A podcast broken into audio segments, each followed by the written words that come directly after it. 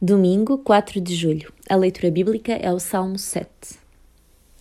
Senhor, meu Deus, se eu fiz algum mal, se as minhas mãos cometeram algum crime, se paguei ao meu amigo bem com o mal, se oprimi sem razão o meu inimigo, então que o meu inimigo me persiga e me alcance, me atire por terra e me desfaça em pó. O título deste salmo sugere que Davi tinha sido difamado por alguma coisa falsa. Naturalmente, a acusação tinha causado muita angústia no seu coração. Mas Davi sabe que pode deixar a sua angústia com o Senhor, afirmando logo a sua confiança nele. Enfim, continua a louvar ao Senhor.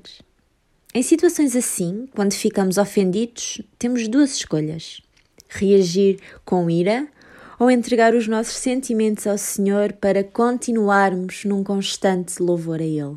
Eu sei qual é a minha escolha. E a vossa? Sabem qual é? O profissional Pão do Céu é apresentado pela União Bíblica de Portugal.